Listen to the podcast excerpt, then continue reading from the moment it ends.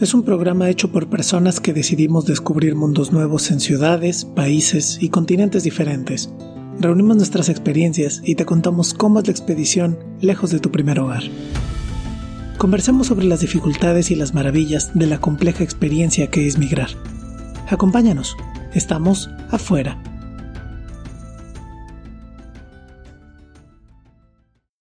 Buenos días Vancouver, buenas tardes Mérida, buenas noches Turín, Hoy me acompaña la queridísima Aide. ¿Cómo estás, Aide? Qué gusto tenerte. Hola, Giorgio, ¿qué tal? Pues bien, bien, con una soleada Mérida el día de hoy. Uf, me imagino, me imagino. y también está por acá el querido Dan.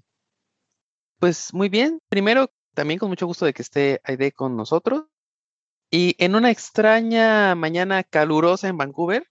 Así es que estamos compartiendo el mismo feeling. Muy bien, muy bien, perfecto, Dan. Y también está por acá el querido Mau. ¿Cómo estás, Mau? Bien, amigos, buenos días. Hola, Ide. Creo que no habíamos platicado tú y yo en el mismo programa. Creo que no nos había tocado programa juntos, ¿o sí? No, bueno, eh, habías estado de eh, moderador en, lo que grabamos con, con Mónica y con Julieta, pero no habíamos conversado en la misma mesa. Uy, a ver cómo nos va. Awesome, uh. awesome. Buenísimo. Y bueno, pues yo soy yo y estoy transmitiendo desde una tregua de calor. Había estado aquí un infierno veraniego de 34, 37 grados en los últimos días. Hoy hay una tregua muy, muy apreciada, pero también desde un calor, digamos, agradable. Hoy vamos a conversar de una cosa muy sonada cuando se habla de migrar pero de la que quizás se habla poco en términos buen pedo, ¿no? Como de qué significa esa cosa, qué implica, qué es lo que hay allí. Y pues justamente de eso hemos hablado creo que en muchos episodios, ¿no? Eh, hemos referido este tema, de que hay una barrera invisible, ¿no? Que no se habla tanto cuando cambia de ciudad, de país o de continente, ¿no?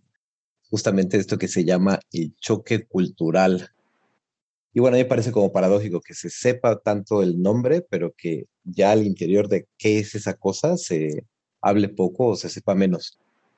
Pues bueno, pues yo creo que vamos a conversar hoy sobre cuáles son los pormenores que implica, ¿no? Este, este encuentro que yo creo que con toda justicia se puede definir como violento, de ida y vuelta, ¿no? Este, el choque creo que no es solamente de uno como migrante que llega a un lugar y empieza a chocar literalmente con cosas, sino también justo como la propia cultura con la que migra empieza también a dar de topes con la cultura a la que está llegando.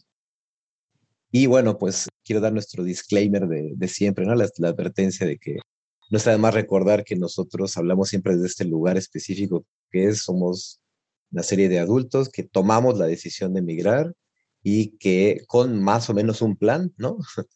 más o menos definido o, o no, pero sí con toda justicia en la adultez, en la, de la que podíamos ser responsables de esa decisión, ¿no? No fue una cosa que nadie nos empujó a hacer, no fue una cosa que las circunstancias nos orillaron, a hacer, ni tampoco una cosa que enfrentamos en un momento más álgido de nuestra vida, ¿no? Puede ser la salud o, la adolescencia, ¿no? Cuando mudas involuntariamente porque los papás deciden moverse de ciudad. Nada de eso es lo que vamos a enfrentar hoy, sino la decisión adulta de moverse y enfrentar el choque cultural desde ahí.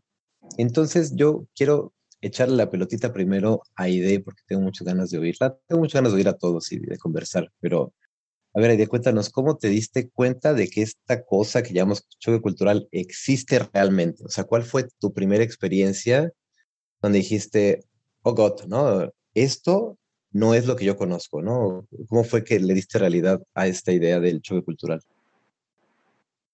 Habría que primero decir que eh, creo que no se habla tanto del choque cultural porque eh, la mayoría de las personas que migramos creo que utilizamos eh, esta negación o este silencio frente al tema como un mecanismo de supervivencia.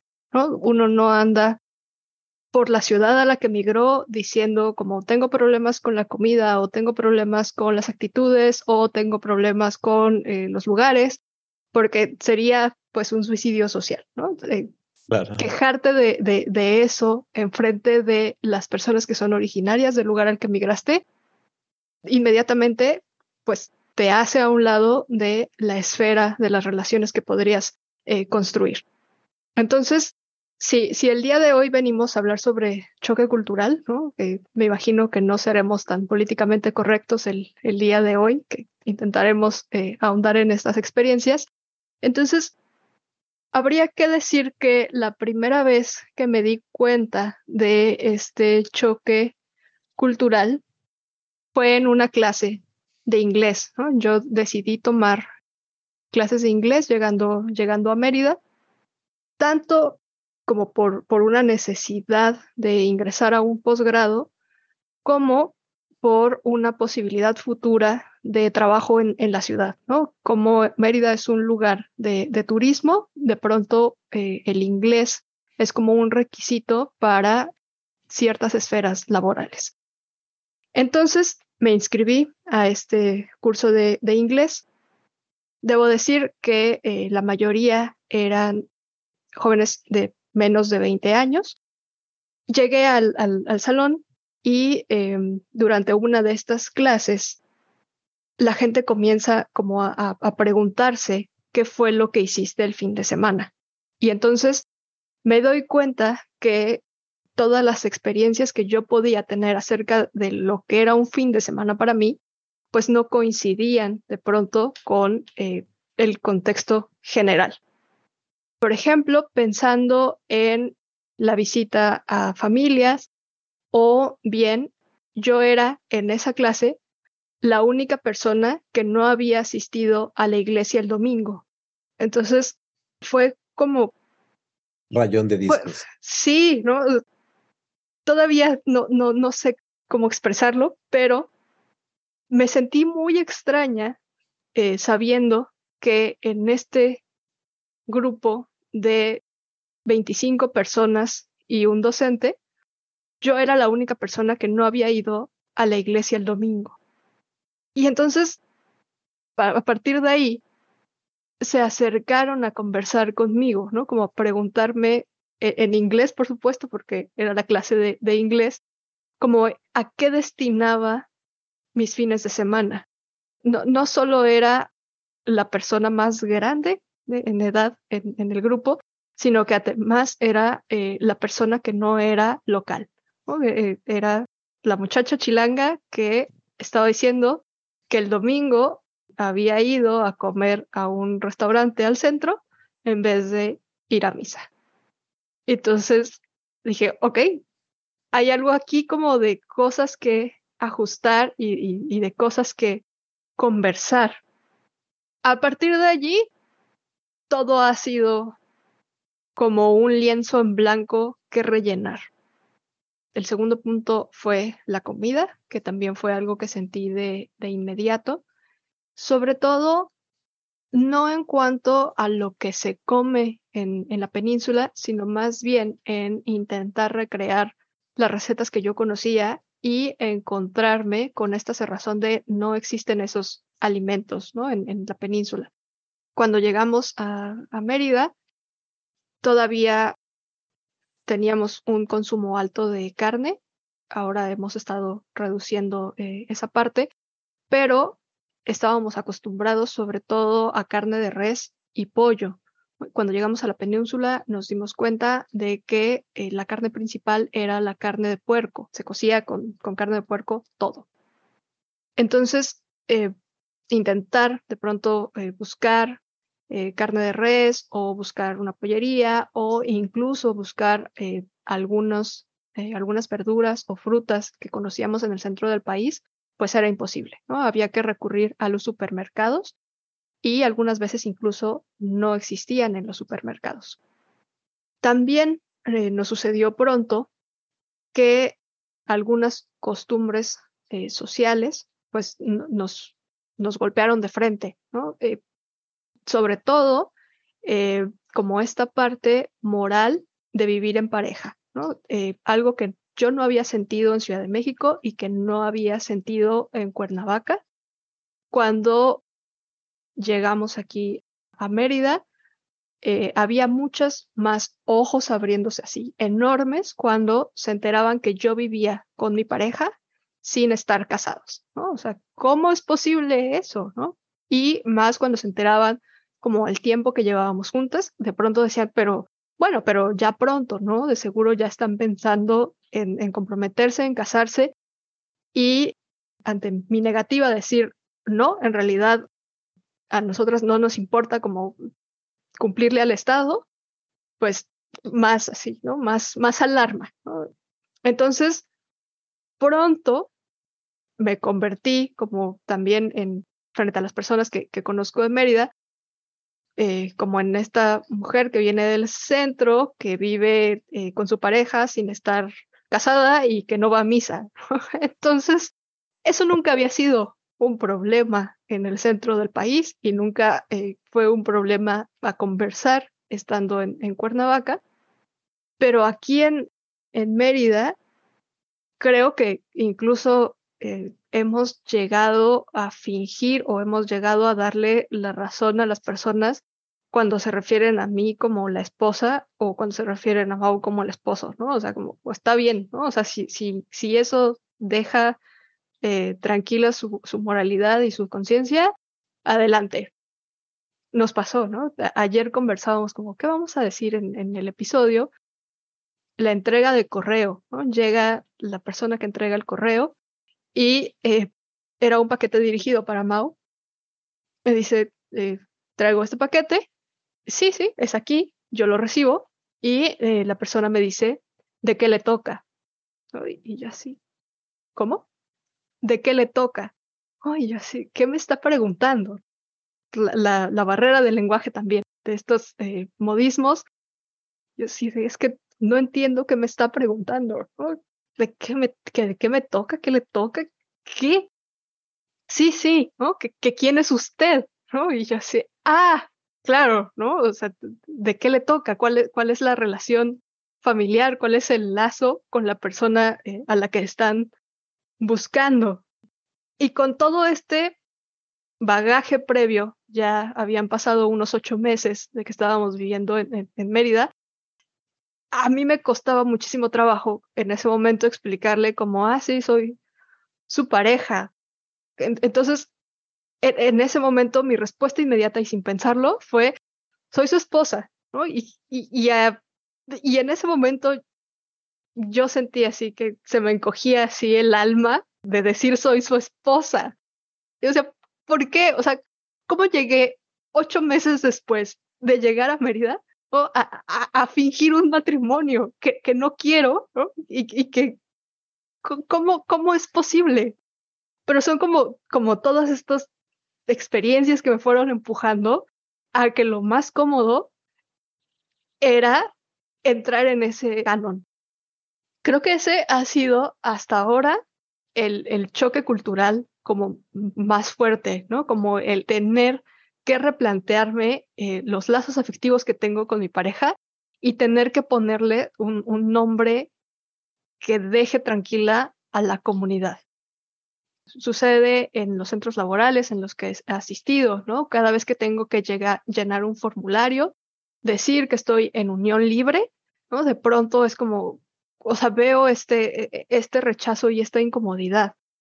O incluso que me digan que no existe esa casilla. ¿Cómo que no existe esa casilla? O sea, está soltero, está casado, está viudo, pero no existe algo que sea unión libre.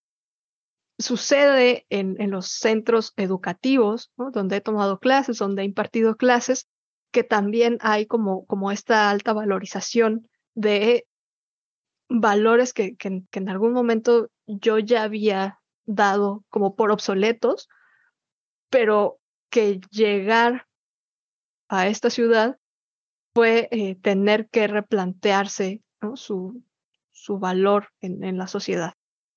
Me sucede también con los vecinos, eh, con amigos que he hecho aquí en, en Mérida, que de pronto no entienden como este discurso de, avanzada que, que, traigo y que choca ¿no? con, con, con, lo que se espera de mí y de lo que se espera de mi pareja. Entonces, creo que, que sobre todo eh, el choque cultural que más me ha costado ha sido ese, ¿no? El de, el de los valores sociales y el de, el de los lazos afectivos.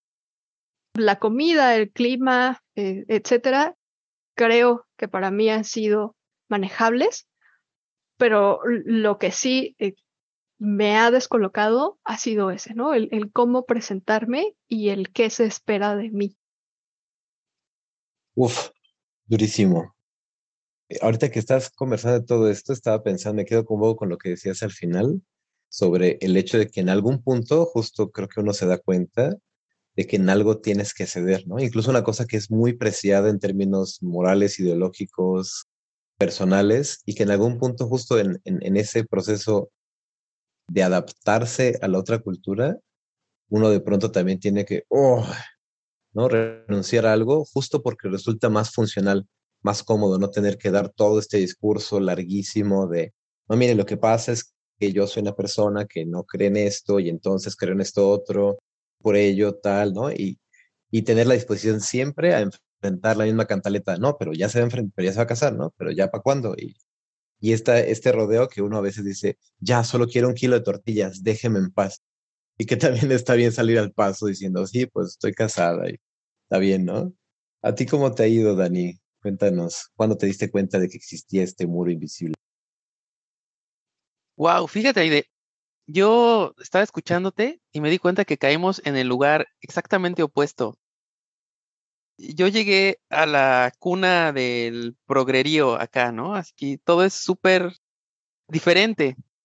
Aquí llega al grado que incluso cuando tú expresas que estás casado o casada, la gente te ve mal. Porque te ve como que eres una persona demasiado tradicional, ¿no?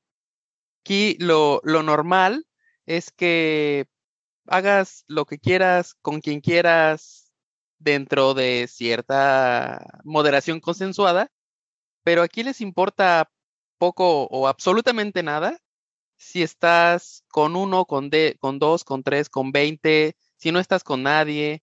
De hecho, preguntar por una situación emotivo, afectivo, erótico, por, por, lo menos en Vancouver, en la ciudad de Vancouver, es algo muy, muy rudo, ¿no? Es algo como muy invasivo y muy poco mm, amable que se haga en un círculo social, en cualquier círculo social, especialmente en un círculo social de trabajo, por ejemplo, ¿no? El único momento donde tienes que decirlo, y aquí se nota cuáles son las prioridades en este país, es cuando declaras impuestos. Fuera de eso, a nadie le importa, es más, ni les interesa saber lo que hagas con tu cuerpecito o dejes de hacer con él. Y al principio, bueno, yo estoy por principio de acuerdo, ¿no? Ese es un tema que compete solo a la persona en cuestión y a las personas que están alrededor estableciendo esos vínculos. Pero sí me, digamos, como estoy de acuerdo intelectualmente, pero un poco lo que tú dices, ¿no? Eh, como que como reacción, sí me llamó la atención, ¿sabes? O sea, decir, ah, ¿están casados? O sea, como, ¿por qué?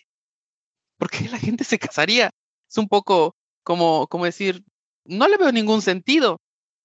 Y la segunda pregunta es, y eso sí ya me parece en términos de choque cultural ofensivo, que te dicen, ah, bueno, se casaron por la visa.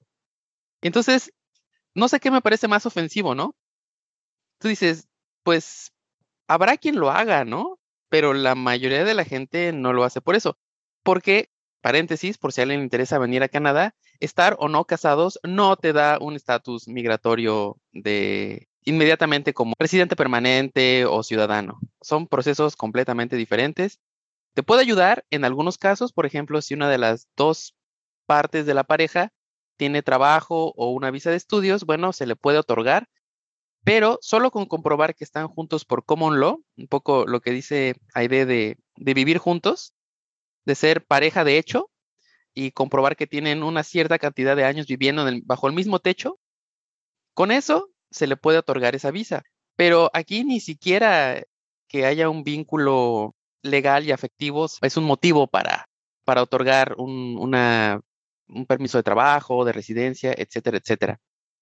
Entonces, me llama mucho la atención, vuelvo a lo mismo, perdón por la digresión, lo que decía Aide, de que cómo hemos caído en lugares súper diferentes, ¿no?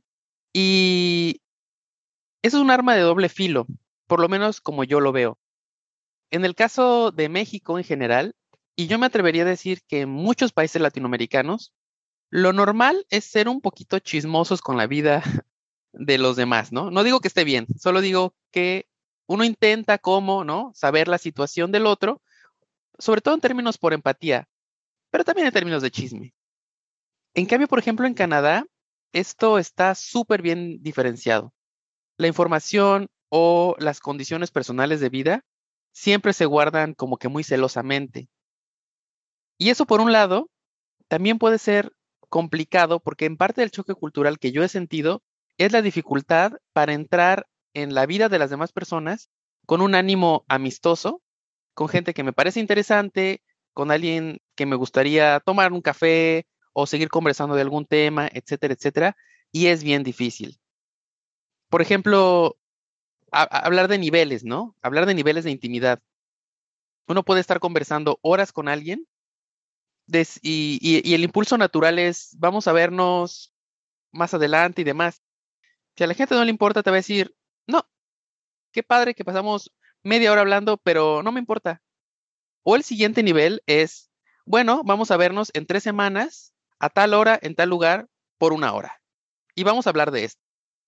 Es como el siguiente nivel, ¿no? Que dices, bueno, por lo menos no te mandó al diablo, pero tampoco te está indicando que quieres tener un encuentro espontáneo, amistoso. No sé si estoy, haciendo, estoy siendo claro, ¿no?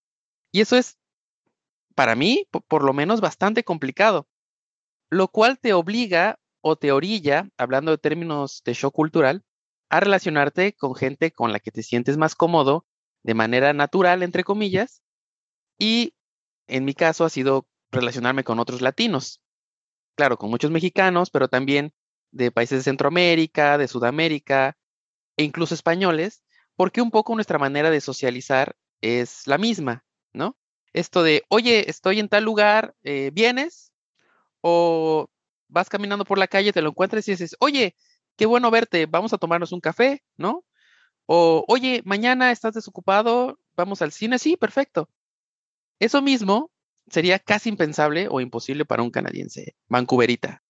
Te dirá, ¿quieres que nos veamos? Bueno, nos vamos a ver para hacer qué actividad, a qué hora y con qué condiciones de clima. Nos vemos en dos semanas. Ok, en tres días, tres días antes de, que nos volvamos a encontrar, volvemos a quedar y revisamos la condición de, las condiciones del clima. Eso para mí ha sido tal vez el choque cultural más fuerte. Sobre todo lo digo yo, que no soy una persona que acostumbra a ser amigos fácilmente, ni que tampoco sea tan espontáneo, ¿no? Entonces, cuando la reacción de la persona de enfrente es todavía menos espontaneidad, un poco como que te apaga las opciones. Y eso, insisto, en términos de choque cultural, es una queja que yo he escuchado, de nuevo, de gente que viene de países latinoamericanos o hispanoamericanos, que no ocurre mucho en Vancouver. Digo en Vancouver porque al comienzo yo hubiera dicho que es en Canadá, pero me han dicho que en otras ciudades, o incluso otras ciudades más pequeñas, que uno tendría a pensar que eso ocurre solo en como en los pueblitos, ¿no? O sea, como que la gente sea más reticente. Es completamente al contrario, ¿no? volvemos a lo mismo, ¿no? Eres el nuevo o la nueva y la gente va y se te acerca y te pregunta, oye, ¿dónde vienes, no? ¿Quién eres tú? Bla, bla, bla. Eh, y no ocurre esto de las barreras o de las distintas puertas que uno tiene que aprender a ir cruzando para relacionarse con los vancouveritas. Entonces, estamos como en las dos caras de la moneda, ¿no? En la que es eh, una cultura que es muy intrusiva, que incluso quiere saber tu estatus marital para inscribirte a, que llegue el Internet a tu casa, que dices, esto no tiene absolutamente nada que ver con el servicio que voy a recibir, o la otra, que la menor información personal que tenga de ti, mejor. Y ya ahí vamos, no sé cómo, cómo te ha pasado a ti, Giorgio. En Italia, que es, digamos, donde el agua de los camotes uno pensaría que no está ni tan fría ni tan caliente. Quería hablar de esto mismo, ¿no? De estas esa expectativa quizás sobre la intrusividad, que tiene que ver con nuestra experiencia de aquí de, Italia. Nosotros cuando llegamos a Italia teníamos esta imagen general de que, de que Italia son como los latinos de Europa.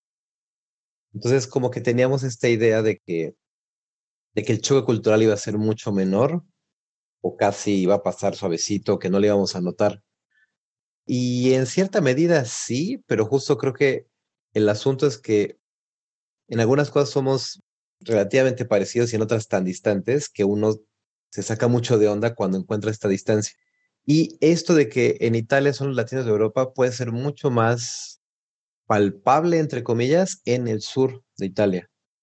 Es decir, estas características cliché de, de, la fiesta o de la reunión como, como alargada o ese tipo de cosas de que se suelen pensar, entre comillas, ¿no? De, de, Latinoamérica, eso se da con mucha facilidad en, en, en, el sur. En el norte no.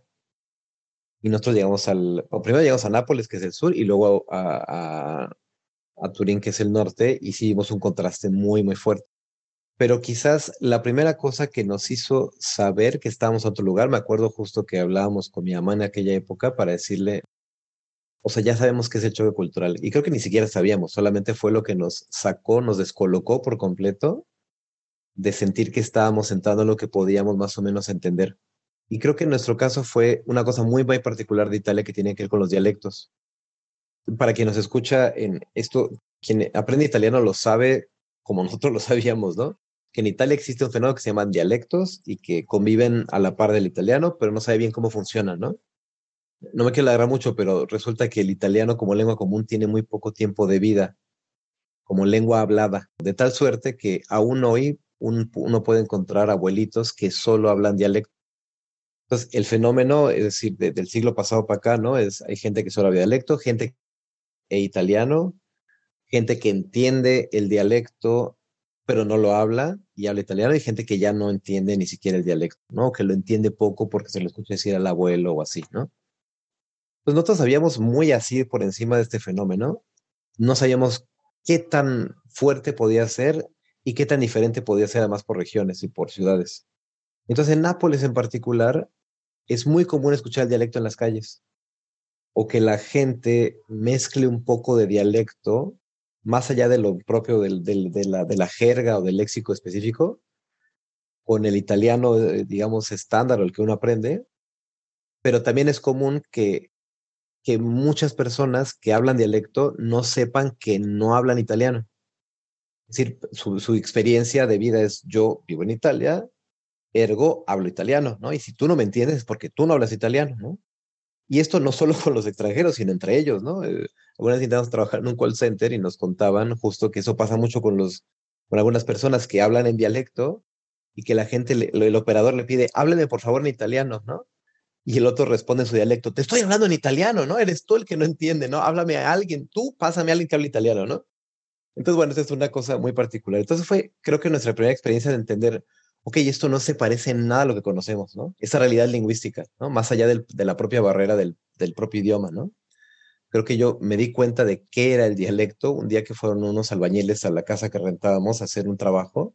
Y entonces yo tenía esa experiencia lingüística de en general sentir que no entendía, que a veces sí y a veces no, y no entendía de qué dependía. Y de pronto están estos trabajadores en casa y se hablan entre ellos, no entiendo nada. Me hablan a mí, entiendo todo. Se hablan entre ellos, no entiendo nada. Y así este switch entonces dije, ah, esto es el dialecto, ¿no? Entonces no soy yo, ¿no? ¿no? Porque justo el trato que tienen contigo no era como de, ah, bueno, no me entendiste, te lo explico de otro modo, era, no me entiendes, es porque tú no hablas italiano y, y, hazle como puedas, ¿no? Y nosotros también un poco llegando aquí sin tanta seguridad de la lengua, pues sí fue como, pues seguramente tienen razón, ¿no? O sea, seguro tienen, o sea, porque yo no me siento competente todavía en la lengua. Entonces yo creo que esto fue nuestro primer golpe, ¿no? Como en el sentido de descubrir que era otra realidad. Eso y escuchar tan repetidas veces de los propios napoletanos que en el sur ellos eran mucho más abiertos a todo, a los extranjeros, a todo, pues por el mar y unas explicaciones ahí muy geográficas. Pero eso nos lo decían cuando estábamos en una zona turística, donde de verdad nos recibían súper bien, ¿no? Y nos decían como, una vez me acuerdo que compramos en una tienda de, de salame y prosciutto, ese tipo de cosas. Fuimos a comprar un par de cosas y el de la tienda dijo, ah, yo le regalo estas mozzarelas porque así somos los napolitanos, ¿no? Entregados y tal. Y esa experiencia se contrastaba con la colonia donde vivíamos, que era una colonia súper fresa. Fresa, para quien nos escucha, es así como, que no es de México, que no tiene este registro, es así como muy, muy poco desenfadado, ¿no? Muy presuntuoso a veces, ¿no? Eh, ostentando, muy ostentoso también de cierta categoría social, ¿no? Y el Vómero, que era la, la, colonia donde vivíamos, es algo así como, para quien conozca Ciudad de México, como Polanco, como el Polanco de allí. Un barrio que no estaba acostumbrada a recibir turistas, porque no hay nada que ver ahí. En realidad, todo lo bonito de Nápoles está en todas otras partes, menos en el Vómero. Y es, es una colonia bonita, pero no es turística. Entonces, esto que escuchábamos y que nos decían los propios napolitanos y que nos decía la gente sobre Italia, contrastaba con que, por ejemplo, me acuerdo muchísimo que un día quisimos salir con el Bigotes, Bigotes nuestro perro que nos trajimos desde México, y es un schnauzer. Y nosotros dijimos, bueno, un poco para, para encajar, vamos a salir hacia el paseo y vamos a fingir que somos lugareños.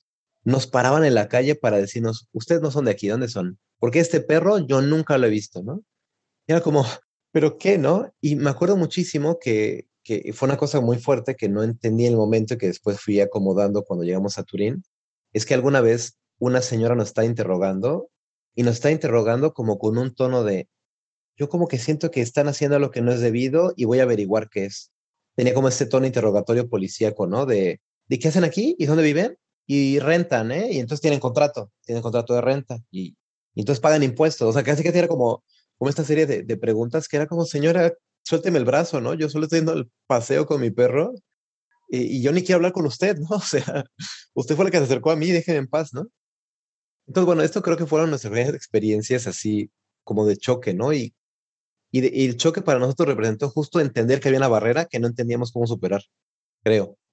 Y ya en Turín nos dimos cuenta de que, pues era, digo, este cliché de que hay dos Italias, no es realmente cierto, pero sí se vive muy fuertemente así. O sea, el, norte sí es muy diferente a nivel de costumbres y de muchas cosas. Eh, y acá nos dimos cuenta de que esa cosa que encontramos en, Nápoles, esta como barrera, era una cosa que más o menos se nos filtraba por todas partes.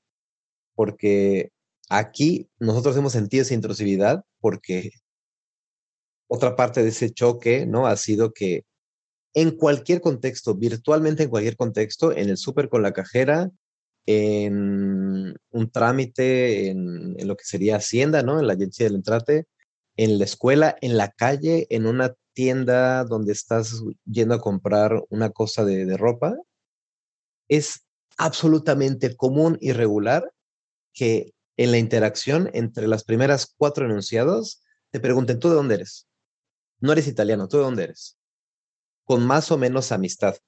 Hay gente que lo pregunta en un modo que es relativamente amistoso, relativamente amistoso, ¿no? Este, pero no es amistoso en realidad. Y hay otra gente que lo pregunta con un directo desagrado y un desenfado, o sea, como con una claridad de que no está a gusto con tu presencia por el hecho de que no seas local y te hace saber que lo está detectando, que no puedes esconderte, ¿no? Es como, bueno, no, tú no eres de aquí. A ver, entonces desembucha, ¿de dónde eres? ¿Qué onda, Dani? ¿Qué, qué se te destapó ahorita?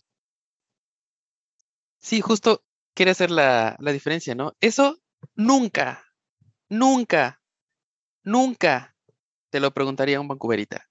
Sí. O sea, eso que te paren a preguntarte cualquier cosa de ti, no.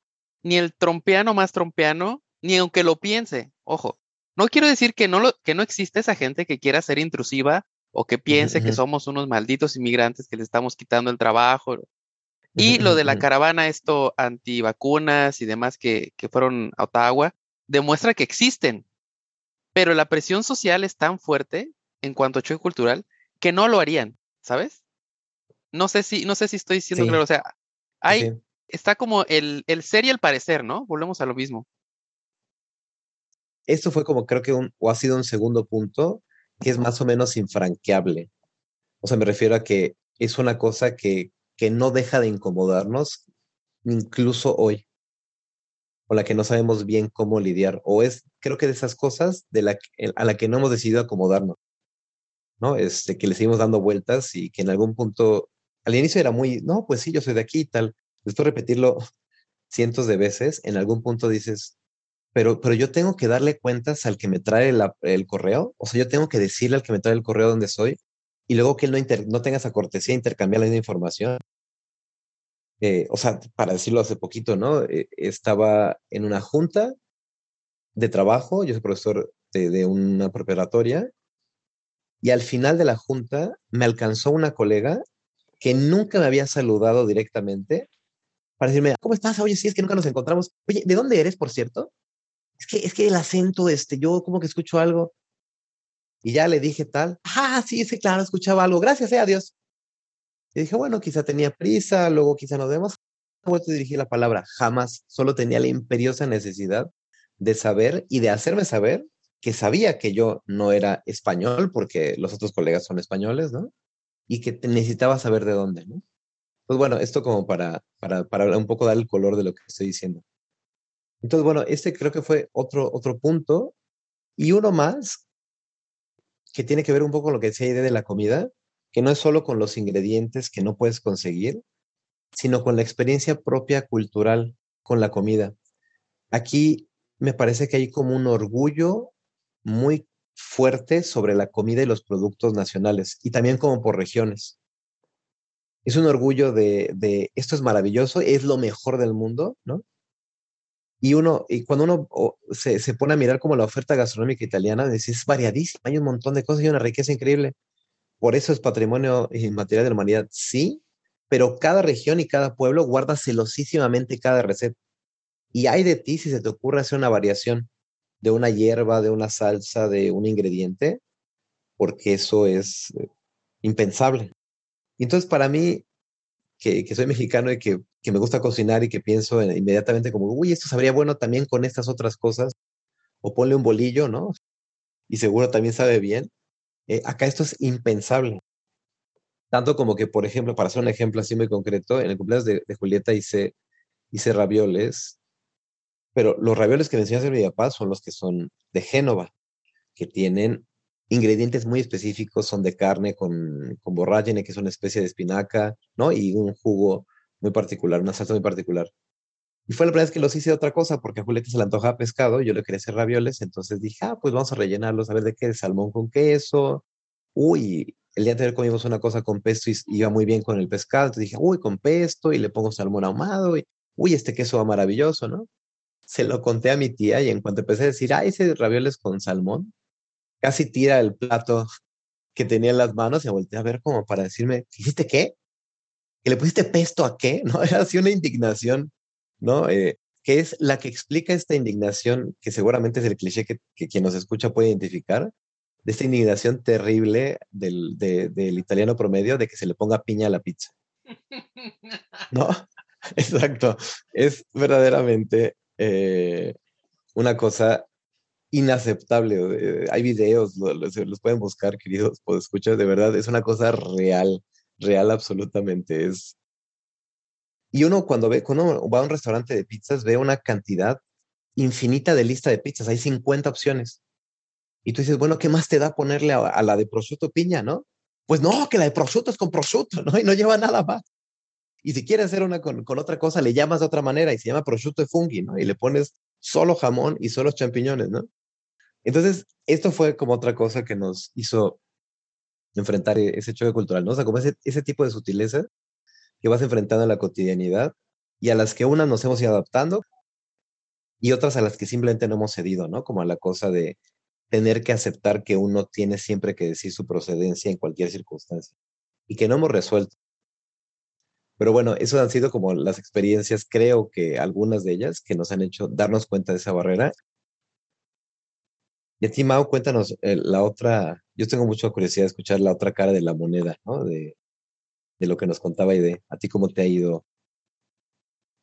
Yo les voy a hablar de, han hablado de tantas cosas y tengo ganas de conversar tanto sobre todos los puntos que dijeron, pero creo que yo, yo me iría un paso más hacia la abstracción y yo pensaría que, bueno, me pasó a mí, ya, ya luego me dicen si les pasó a ustedes también, pero yo sentí la potencia del choque cultural y le tuve que poner un nombre. Le tuve que poner el rayo deschilanguizador, ¿no? Porque yo soy chilango, pues, pero si eres, si eres de Bogotá, puede ser el rayo desbogotizador o de donde sea. Hay, hay, hay como una fuerza, como las costumbres básicas de donde vives, que cuando te vas a cualquier otro lugar, pues se, se rompen, ¿no? Se rompen porque no están atadas por, por, por ningún nudo. Y yo tuve la, no sé si, yo creo que buena suerte porque no me quedé a vivir allá, hubiera sido muy duro, pero yo tuve la buena suerte de que ese proceso de deschilanguizarme primero, antes, antes de ser cualquier otra cosa, primero tenía que dejar de ser lo que ya era. Y entonces ese proceso me ocurrió en Cuernavaca. De manera que cuando yo llego a Mérida, yo ya vengo con mucha mayor apertura a lo que pueda ocurrir. Como dijo Aide, el lienzo en blanco. Cuando yo llego a Mérida ya tengo mucha mayor disposición de aceptar que las cosas no son como yo las he experimentado a lo largo de mi vida a los niveles más inconscientes, ¿no? Y más profundos. O sea, no es, no es una decisión racional, es que el cuerpo y las emociones reaccionan y, se alebrestan frente, frente a los cambios, ¿no? A los cambios de, de lo cotidiano. Y entonces a mí en Cuernavaca, yo, fueron dos experiencias que recuerdo que fueron muy poderosas en mí. Una es muy inocua y la otra tiene alguna trascendencia, pero donde vivíamos, vivíamos a unas no sé, como un par de kilómetros de la universidad. Y cerca, eh, para tenerlo a mano, ¿no? Porque, porque ahí estaba nuestro centro de trabajo. Y cerca había un puesto de tacos que era de más cosas, ¿no? Vendían tacos y alambres y tortas y comidas corridas y ya sabes, era como, como el gran puesto de la avenida. Y yo me acuerdo la primera vez que fui a pedir un, unos tacos ahí, un alambre con queso y unos tacos al pastor y tardaron casi 40 minutos en entregármelos. Yo estaba que me arrancaba los ojos. Yo no, no, podía creer que alguien tuviera 40 minutos para desperdiciar en la vida mientras preparaba o en mi caso esperaba unos tacos. O sea, ¿cómo es posible que se puedan tardar tanto tiempo? Porque claro, yo viniendo de Ciudad de México, donde todo es córrele y, no solo córrele, sino córrele y llégale, ¿no? Te atienden lo más pronto posible para que pagues lo más pronto posible y te vayas lo más pronto posible. Entonces, ahí yo sentí un freno de mano respecto al ritmo de vida que yo traía. Y tuve que bajar la velocidad a fuerza, a fuerza, porque ese era el ritmo de la ciudad. No era, no era el ritmo del puesto, ¿no? Era el ritmo de toda la ciudad. Lo que sea que lo que sea que solicitáramos, la pizza, el servicio de internet, un trámite en la universidad, cualquier cosa tenía ese mismo ritmo. Y es un ritmo muy disímil, ¿no? Muy, muy, muy disímil que, que a mí me pegó un montón y tuve como, sí tuve problemas para adaptarme. Yo creo que los dos años que estuve en Cuernavaca estuve peleando con eso, ¿no? Porque no, no, no soportaba ese ritmo de vida. De manera que cuando llego a Mérida, Mérida está bien más lento que Cuernavaca, o al menos igual de lento, ¿no? Al menos igual de lento que Cuernavaca. Este, pero cuando llego acá, ya, lo entiendo. Lo entiendo. Y entonces cuando alguien queda de llegar y no llega o llega tres días después, o alguien queda de mandar algo, pero se le olvida y parece que no pasa nada en la vida, bueno, ¿no? Como que ya, ya lo asimilo mejor. Pero creo que hubiera sido una verdadera pena que mi primera experiencia sobre eso fuera aquí en Mérida, porque lo odiaría. Lo odiaría. Yo me quedé, o sea, mi cuerpo, mis emociones se quedaron como, como con enojo en Cuernavaca de eso, ¿no? Entonces me desespera y me, y me causa así como ansiedad, pero acá ya no. Entonces, ese rayo deschilanguizador me vino muy bien que me ocurriera en otro sitio que no es en el que me voy a quedar a vivir. Ese es el que es más o menos inocuo. Y el otro que, que no es inocuo, que trascendió mi vida, y trasciende yo creo que nuestra cultura ahora mismo, yo sentí un viaje en el tiempo. No solo es un shock cultural al respecto de las costumbres, sino, sino de, de en qué periodo de la humanidad vives. Eh, yo mudarme a Cuernavaca y luego a Mérida, es más, no, lo sé de cierto, es una hipótesis. Pues salirse de Ciudad de México, yo lo he sentido como regresar 30 o 40 años en el tiempo como que están, están en otro momento cultural histórico, o más bien los chilangos están en otro momento cultural histórico, ¿no? Las costumbres no se parecen, las políticas no se parecen, el flujo social no se parece, ¿no? Y entonces son como, como los mismos eventos, pero separados por 30, 40 o 50 años, ¿no? Depende a dónde te muevas. Y yo, siendo chilango, a mí la idea de la equidad entre hombres y mujeres me parecía absolutamente regular. Una mujer que trabaja y se gana su dinero, pues sí, ¿no? Bueno, ¿qué otra cosa podría ser, no? Una mujer que no está casada y puede vivir en donde se le dé la gana, con quien se le dé la gana, pues qué bueno, está bien. Pero en Cuernavaca sentimos fuertemente el cambio, también esas miradas, ¿no? Y esa comidilla como de, ¡ay, qué está pasando! Aunque no, no, no te presionan tanto como acá en Mérida sobre, ¿no? Si ya te casaste, ¿y cuánto vas a casar? Y los hijos, y no sé qué, que si, si es un poco más así de, estar asomados por la cerca, si es de comidilla. Y entonces yo me acuerdo que yo jamás, yo no me había dado cuenta del fenómeno del machismo hasta que me salí de Ciudad de México. No porque en Ciudad de México no existiera, ojo, claro que existe y está muy acendrado, pero yo no lo había visto con la claridad que lo vi en Cuernavaca. En Cuernavaca, más de una ocasión, en los restaurantes, cuando pedíamos una cerveza y una limonada, siempre, irremediablemente, a ella le entregaban la limonada y a mí me entregaban la cerveza. Y siempre es al revés. Lo peor, ella es la que estaba trabajando y ella es la que estaba llevando los gastos de la casa y la cuenta siempre me la daban a mí. Absoluta, irremediablemente, la cuenta siempre me la daban a mí. Incluso en algún restaurante, la otra vez platicábamos que le dieron una carta que no tenía precios, ¿no? En este, en esta cosa viejísima. Y claro, la carta con precios me la dieron a mí, obviamente, ¿no? Y entonces, fíjate, yo, yo en ese momento fue la primera vez que logré conceptualizar lo que era el machismo, porque yo dije, yo estaría encabronadísimo y estaría ultra emperrado si me hicieran eso. Si, si asumieran de facto que yo no tengo dinero para pagar, que yo no tengo dinero porque soy un güey, porque soy un güey porque vengo acompañado de ella, si alguien así en automático invalidara mi existencia y mi capacidad de pago, no, yo estaría furioso. Ese día no sabes qué, qué enojado me puse. ¿no? Porque fue la primera vez que me logré poner en los zapatos de la experiencia de la discriminación de género y no, yo estaba emperradísimo. Y a partir de ahí me empecé a fijar en esas cosas y no, hombre, pues es, es regresar 50 años en el tiempo incluyendo ese tipo de costumbres.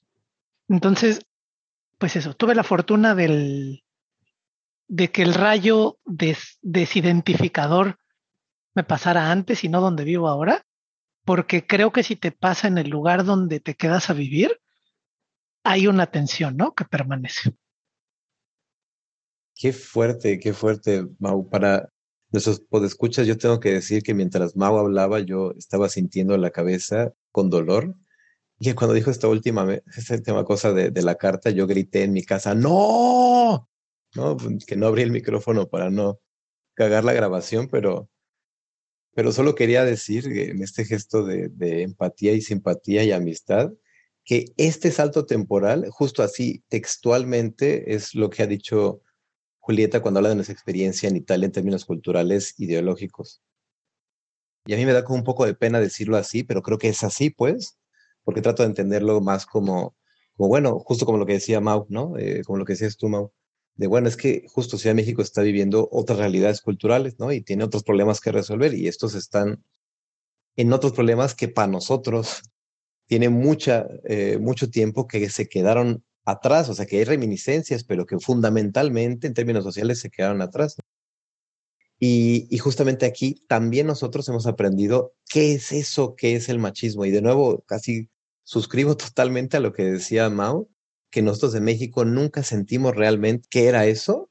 Y estando aquí descubrimos, oh, esto es el, machismo.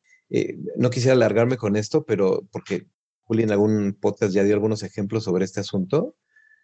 Pero, pero todos estos supuestos, estas cosas con las que se mueve la gente, ¿no? Están ahí todo el tiempo y te golpean tanto como que, que lo que se espera de nosotros como matrimonio y muy particularmente de Julieta como mujer, es que hablando de lo que decía Aide de cuál es el siguiente paso, ¿no? El siguiente paso tiene que ser casarse porque obvio, si no, ¿qué, qué, están haciendo en la vida? En nuestro caso es, pues, iban a tener hijos, ¿no? Obvio, porque, porque no tener hijos, ¿a qué viniste, no? Y esa era una cosa que yo decía como, como, no, eso ya está en el siglo pasado, ¿no? Es... Pero bueno, creo que, creo que entre todas las experiencias de las que estamos hablando, también hemos hecho cosas como, como para lograr superar esas barreras.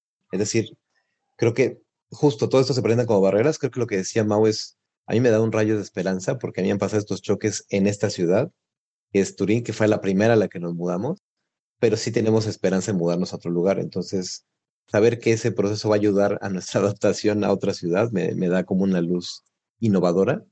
Pero bueno, quisiera que conversáramos un poquito sobre qué es lo que hemos hecho para superar esa barrera. Ya empezamos a hablar un poco de ello, creo yo, ¿no? Sobre, ya lo decía un poco Aide, ya lo decía un poco Mao, también creo que lo decía yo un poco, pero pensando siempre en la gente que nos escucha, ¿no? ¿Qué, qué, qué han hecho, amigos?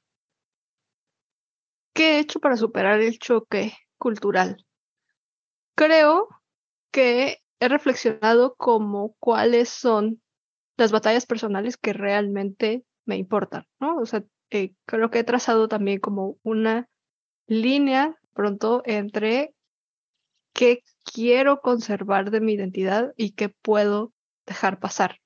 Y además, en qué contexto, ¿no? Como, como esta cosa que decía al principio, que, que parecen como mecanismos de supervivencia, ¿no? De, de saber cómo adaptarte o eh, saber en qué momento rechazar la cosa.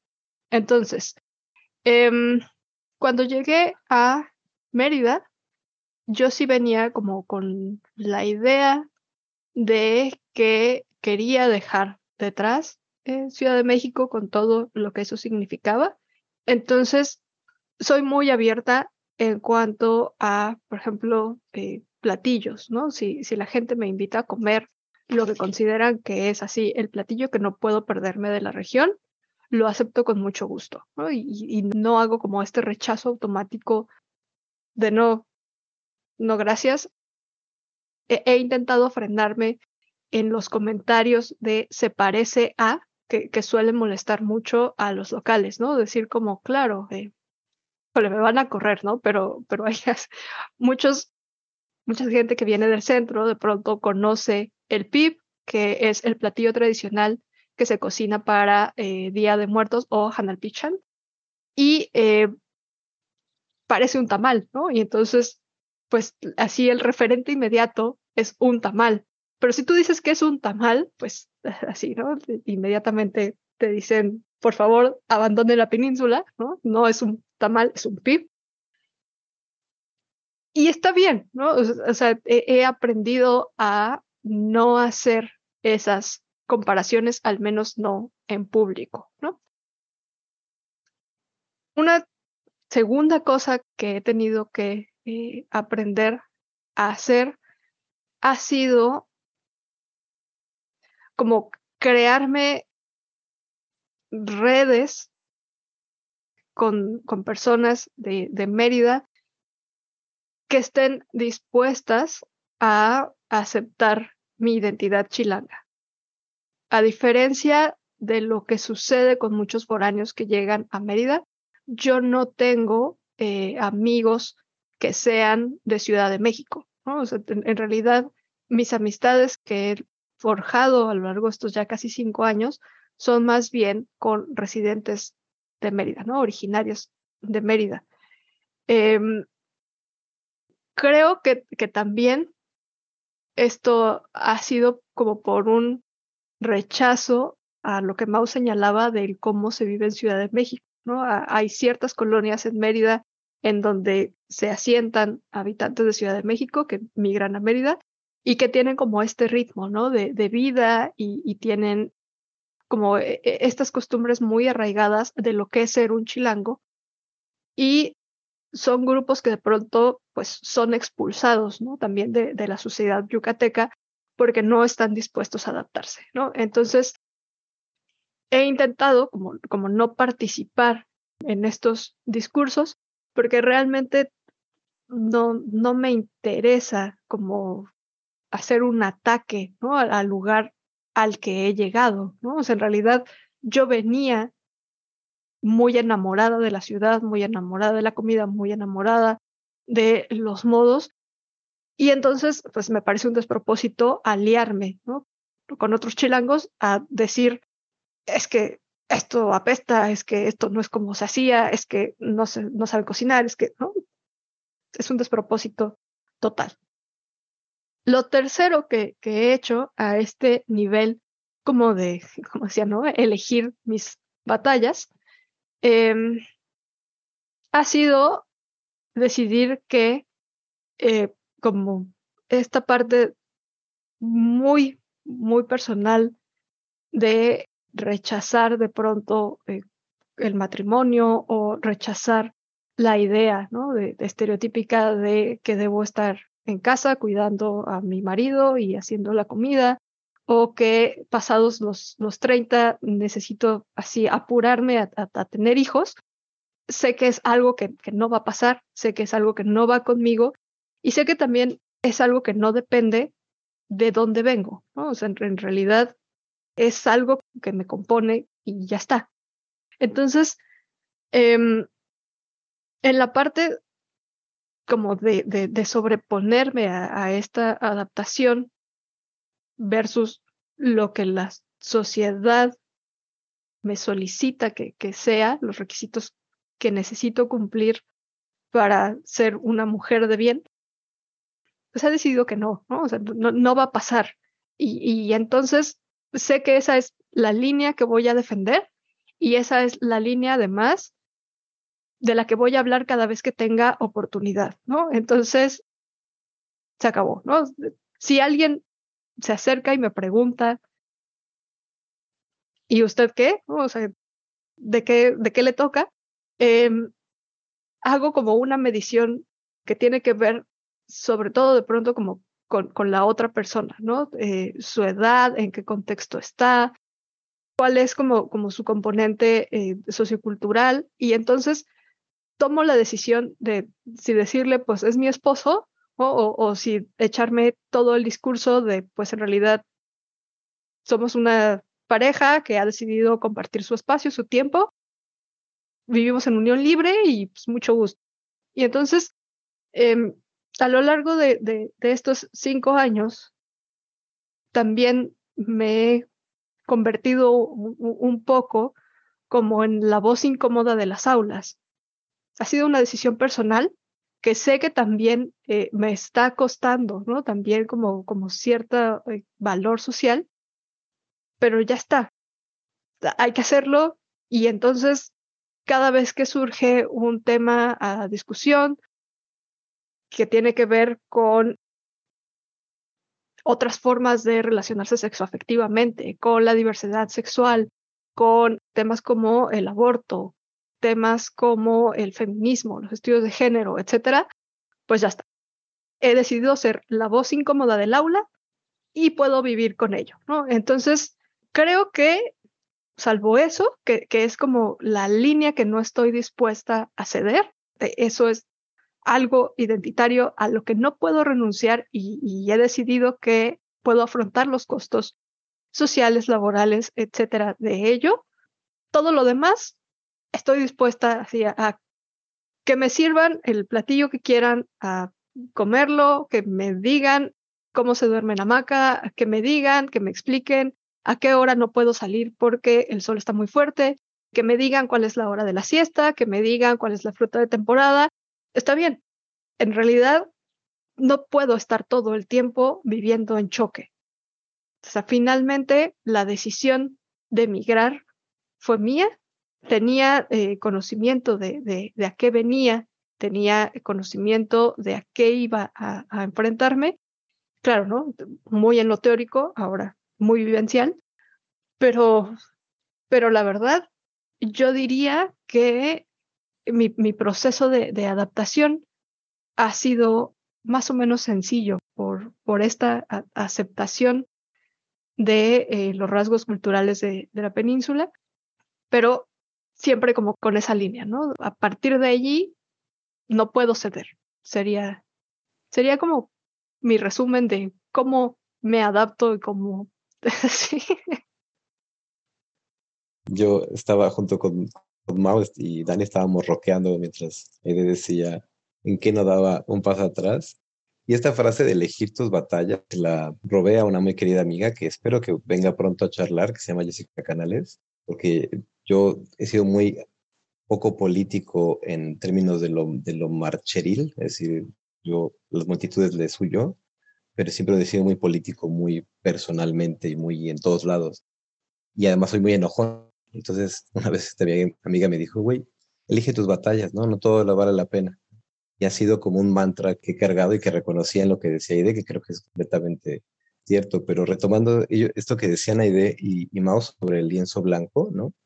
Yo creo que justo este desandar, este rayo deschilanguizador del que hablaba Mao, este lienzo blanco que decía Aide, este gesto como de recrearse en otra cultura, también te hace dar cuenta de cuál es tu límite, ¿no? ¿Cuáles, ¿Cuáles son las cosas que son innegociables? ¿Cuáles son las partes realmente constitutivas, tus principios inamovibles y donde no puedes dar un paso atrás, ¿no? Y eso me parece que es una riqueza enorme, ¿no? De, descubrir. Dani, ¿cómo le has hecho para enfrentar a los vancouveritas? Fíjate que en este tipo de programas, lo que me gusta es cómo de alguna manera todo lo que hemos estado hablando a lo largo de esta temporada de alguna manera se va acomodando. Y es muy interesante, dos cosas, ¿no? Yo también estoy completamente de acuerdo en lo que decía Ide y lo que hemos hablado Mao y Giorgio, de que uno tiene que elegir sus batallas, ¿no? Uno no puede estarse peleando todo el tiempo con todos. Pero al mismo tiempo, ¿se acuerdan que hablamos en algún momento sobre las cosas que perdimos, ¿no? Y yo lo asocio con esta frase que muchas veces se ocupa en varios contextos, pero en particular es, hay que, a veces hay que sacarnos al mexicano, ¿no? Que tenemos al mexicano de México. ¿A qué me refiero con esto? Lo que dice Mau, el rayo chilanguizador. A veces eh, hay que quitarnos el traje mexa cuando viajamos a otro lugar y yo creo que es algo que varios que han migrado fuera de México, del país México, eh, más allá de nuestro chilangocentrismo, se pueden haber dado cuenta, ¿no? Que hay algunas maneras, costumbres, que en realidad no nos cuestionamos hasta que estamos en otro lado y decimos, espera, ¿por qué tiene que ser así? Y realmente no tenemos una respuesta de por qué tiene que ser así, o algún momento la tuvo, pero para nosotros ya no es obvio, ¿no? Y es así porque siempre ha sido así. El ejemplo de lo de la cerveza y la limonada, ¿no? Y cuando vas a otro lado, te das cuenta que hay miles de maneras de relacionarse. Y hablando de estas batallas que hay que, que, hay que seguir, debo ser honesto que, que esto de las barreras que les comentaba me ha costado bastante, pero entender cómo funcionan estos guiños sobre las amistades potenciales, creo que es una batalla que vale la pena luchar, porque si uno quiere adaptarse justamente en el lugar en el que está, insisto, a mí me parece muy chocante, pero luego te das cuenta que a veces tienen razones de ser ahora voy a contradecirme un poco y digamos que voy a defender estos cuidados que, la gente aquí tiene en Vancouver para empezarse a relacionar de una manera más amistosa. Y tiene que ver porque, como ustedes han escuchado muchas veces, Vancouver es una ciudad muy cosmopolita. Entonces tenemos gente de todas partes del mundo. Y tener la cortesía, que a mí me, lo parece ahora, después de casi un año, de, número uno, no estarte metiendo en la vida de la otra persona. Y número dos, eh, ser cauto al intentar hacerlo tiene una razón de ser. Porque imagínense ustedes, ¿no? Eh, gente que viene a Canadá, muchos de ellos de contextos muy violentos. Muchos de ellos son refugiados, por ejemplo, y acaban de pasar por una situación sumamente traumática.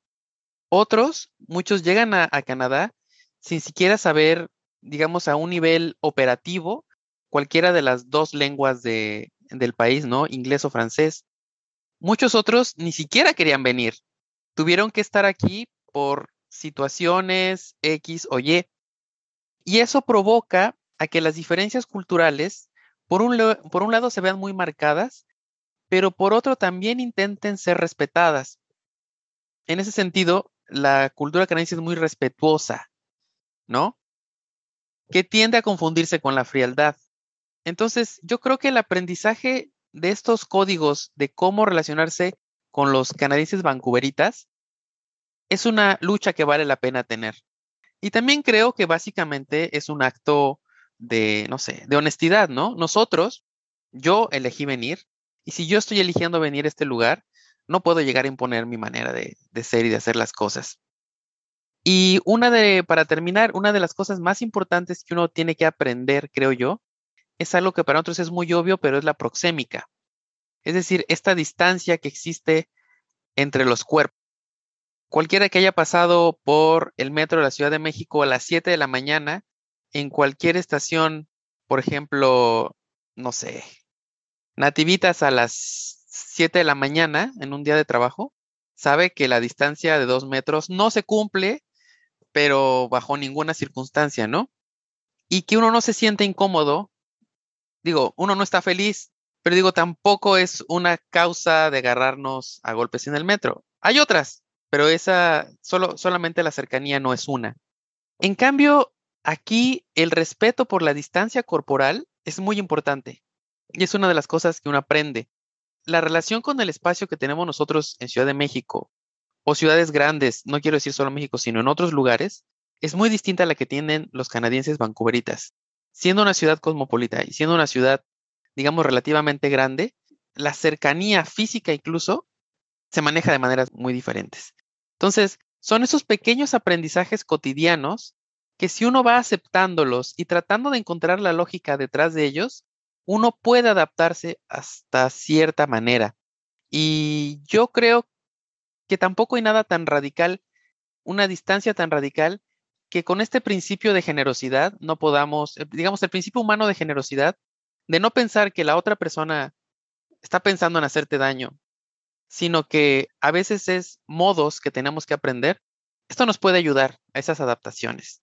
El hecho de que para nosotros nos parezca natural meter tamales en un bolillo y que nos parezca delicioso, a otros les va a parecer absolutamente aberrante como poner piña encima de la pizza.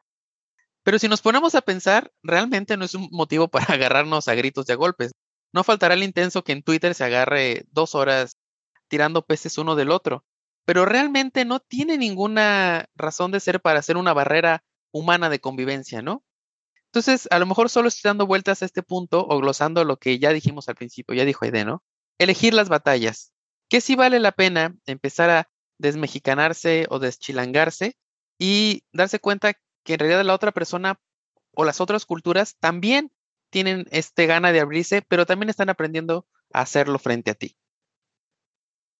Yo pienso que la batalla es con mi batalla es particularmente conmigo, no con la cultura. Eh, digamos, el pleito sobre el verdadero choque cultural está en uno, porque lo que, lo que quería comunicarles con lo del rayo deschilanguizador es que ese es un proceso que te tiene que ocurrir. Tienes que desidentificarte tú con todo aquello que eras, para entonces, una vez que lo consigues, puedes adaptarte a cualquier cultura. Yo solo diría a lo que creías que eras, porque hay cosas con las que te puedes deshacer y no pasa nada, ¿no? Totalmente, totalmente. Porque realmente eres otra cosa. Fíjate, no, qué, bueno que lo dices, porque yo iba a decir, yo, iba a ser un poco más radical todavía. Yo diría que la manera de, mi manera que encontré de adaptarme a, otros sitios es dejar de ser, ¿no? En el, en el sentido este ontológico, metafísico, en el que la gente cree que es una cosa y no puede ser otra nunca jamás yo le voy a este equipo y no puedo cambiar jamás de equipo, yo soy mexicano y así, ¿no? Y traigo la playa, yo soy chilango y así vivo con... Yo he vivido más tranquilo, he vivido con mucha mayor facilidad de adaptación, simplemente el no ser. No es que sea chilango o no es que sea yucateco o no es que sea una mezcla, es que no me interesa, ¿no? No estoy, no estoy en la búsqueda de esta identificación del ser porque yo creo que las culturas son dinámicas, son muy variables y hay un, hay un paso que tiene que ver con el, con, con el choque cultural y hay otro paso que tiene que ver con el choque personal. Mira, un ejemplo para no, no seguir en lo teórico. Yo me doy permiso a mí de seguir haciendo lo que se me dé la gana. ¿Qué es, es lo que se me dé la gana? Que agarro mi perro Pug y me salgo a darle una vuelta. Y la gente se me queda viendo con cara de, ¿y ese perro qué es, güey? ¿No? Y luego tú, ¿por qué le estás dando vueltas? O luego me pongo a barrer el, el frente de mi casa y tanto las vecinas como los vecinos me ven con ojos de plato, así de, pero usted es el señor, ¿cómo está barriendo el porche de la casa? ¿No? Está barriendo el frente. Yo he tenido algunos privilegios, tengo algunos privilegios inconscientes que yo no me los gané, están dados en la cultura, que me permiten hacer eso. ¿no? Y me permiten en esa desidentificación seguir haciendo más o menos lo que, lo que me parece adecuado, con estos límites sociales de no estar jodiendo a los demás, pero sin, sin preocuparme por perseguir una identificación. Entonces, yo apostaría por, por en vez de estar persiguiendo una identificación y luego si pierdo esta, ir y agarrar otra, más bien estar dispuestos a, no estar identificados con algo específico, sino como ir absorbiendo lo que venga y lo que no, y con cada particularidad decir, este sí, este no me gusta, este sí me gusta, este no me gusta. Eso diría, amigo.